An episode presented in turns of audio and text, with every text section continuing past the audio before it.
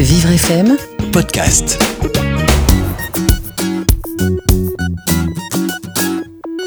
Je vais vous présenter aujourd'hui un livre où le handicap est juste évoqué à l'aide d'un dessin, mais qui va interroger les très jeunes enfants. Il s'agit de La tétine qui ne voulait pas dormir. Bébé lui chante une berceuse, mais elle ne veut pas dormir.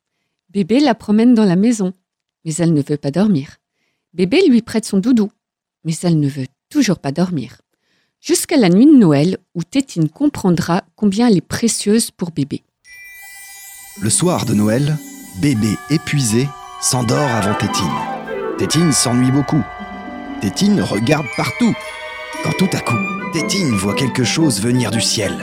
Caché dans une chaussette, Tétine observe le Père Noël déposer les paquets et savourer le chocolat chaud que bébé lui a préparé. Tétine en voit un avec son nom, mais elle sait qu'elle doit attendre. Alors elle gigote, elle gigote.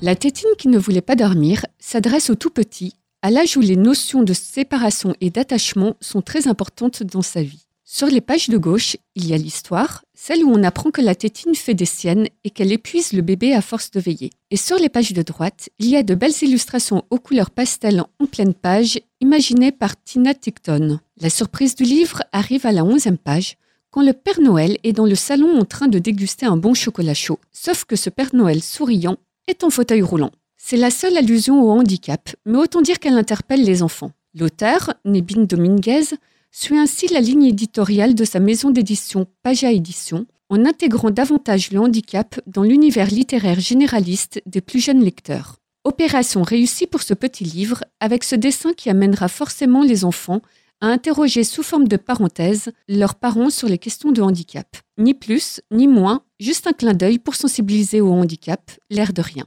Népine Dominguez, éditrice et auteure de Paja, est maman d'un petit garçon différent qui lui a ouvert la porte du monde des enfants handicapés il y a plus de dix ans. Comme nous à Vivre FM, elle croit fermement que la lecture et la prévention sont des outils performants pour sensibiliser les enfants au handicap et construire des adultes bienveillants. Nous ne pouvons bien sûr que saluer ce type d'initiative et l'encourager dans sa démarche. Si vous souhaitez en savoir plus sur Tétine ne veut pas dormir, vous le trouverez en vente chez votre libraire à un prix de 9,50 euros.